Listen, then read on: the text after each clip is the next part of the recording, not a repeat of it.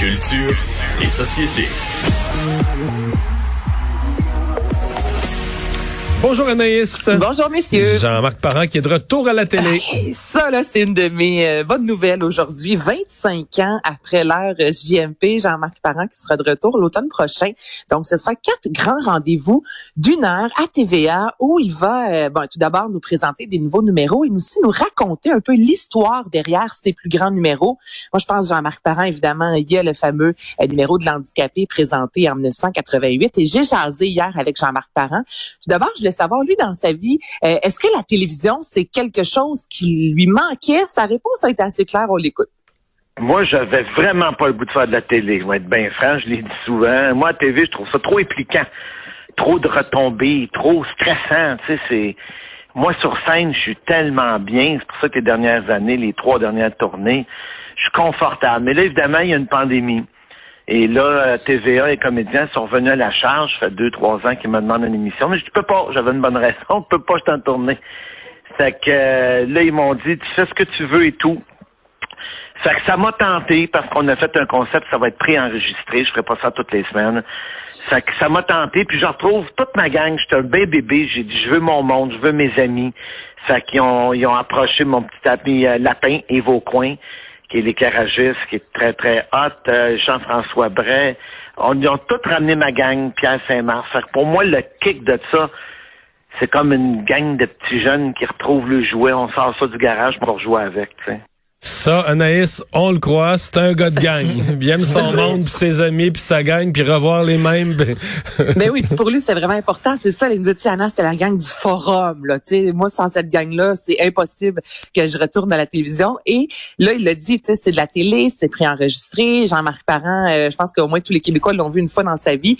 C'est, puis je l'ai vu à plusieurs reprises. C'est jamais le même spectacle. Oui, ça se ressemble, mais lui, des fois, il décide de partir sur quelque chose, de l'improvisation. Donc là, moi, je disais, OK, mais à la télé où c'est rodé au quart de tour, Jean-Marc, comment tu vas gérer ton temps et comment tu vas gérer justement tes histoires? On l'écoute.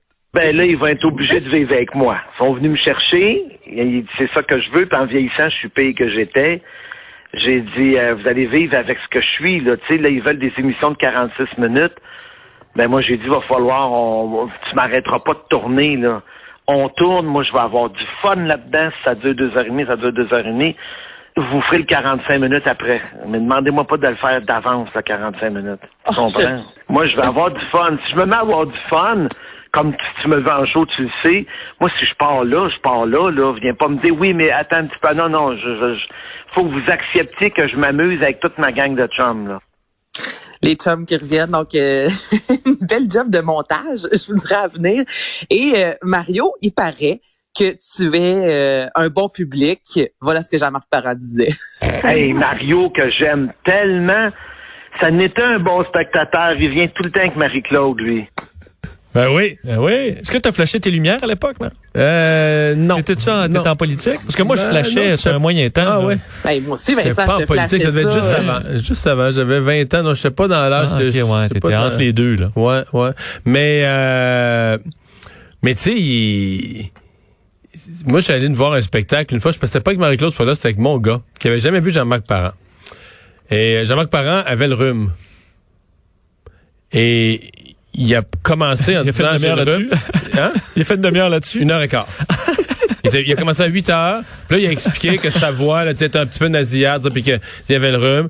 Puis là, il a parlé du rhume. Puis là, en avion, quand t'atterris, que t'es sinus bloqué, là, il est parti. Là, puis là, il avait, là, ça a débarqué s'il avait peur des avions.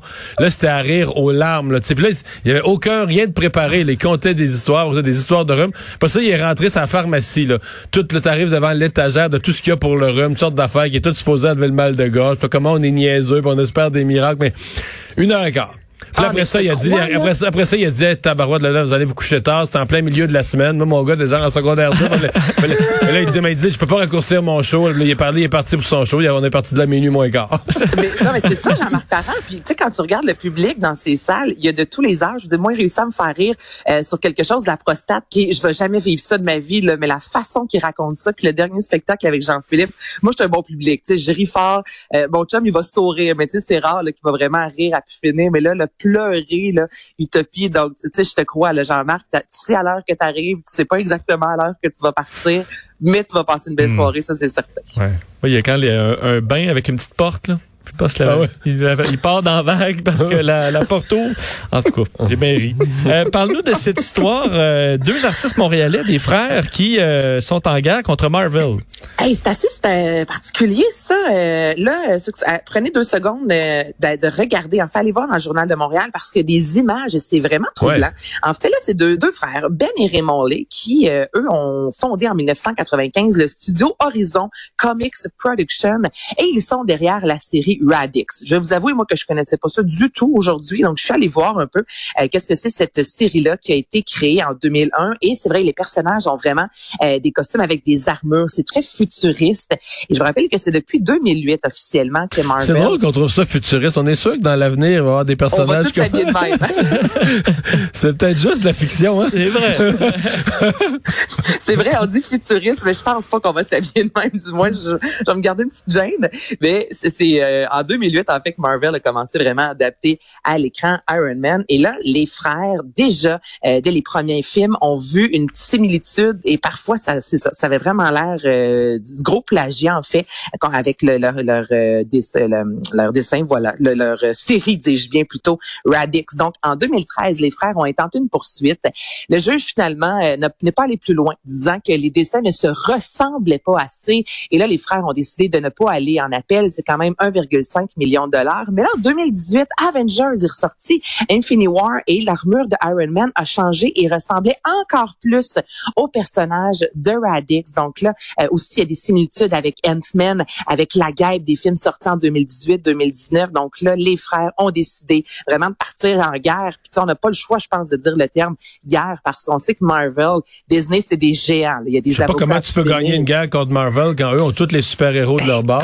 En plus, t'imagines toi, Mario, faut, faut le faire. Mais les frères ont décidé d'aller de l'avant en se disant, c'est vraiment nos destins. Puis on le voit dans le Journal de Montréal. Il n'y a pas, d'avocat dans les super-héros, par exemple, à ma connaissance. Il n'y a pas, non, il y, a, y a pas Il n'y a pas un super avocat avec une toge, euh, non. une toge magique. OK. ça, c'est plus, euh, on dirait Harry Potter, ta toge magique. Mais euh, c'est quand même particulier. Donc, les frères, ils vont de l'avant. Reste à voir, comme je vous dis, vu que c'est des monstres, Marvel et Disney, euh, comment ça va se terminer, euh, ça reste un mystère. Et euh, ben, il y a un rendez-vous à Petite-Vallée pour le Festival en chanson cet été. Ah oui, puis je pense qu'on va bien du monde. On sait que l'an passé, tout le Québec ou presque s'est retrouvé en Gaspésie. Donc là, cette année, c'est du 2 au 10 juillet prochain.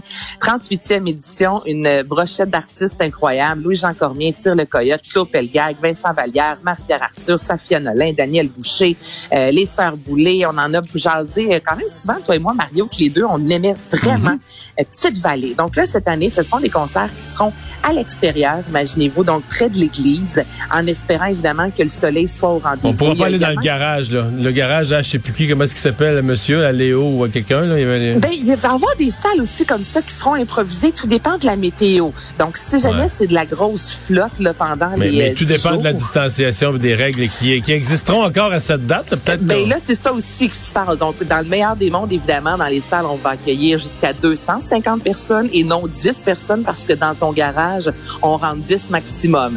Mais la programmation est là. Ça, c'est la bonne nouvelle. Et il y a aussi qui annonce aujourd'hui euh, fêter la Saint-Jean-Baptiste le 22 juin et non le 24. Donc là, ce sera à Saint-Antoine, euh, à la Valtrie, donc à l'église Saint-Antoine, sur le parvis également. Donc, un gros spectacle à ne pas manquer. La Saint-Jean avant tout le monde. Donc, on commence tranquillement là à nous euh, présenter les spectacles ici et là en présentiel. Ça aussi, c'est agréable. Reste à voir combien de gens pourront être dans la pièce. Merci Anaïs.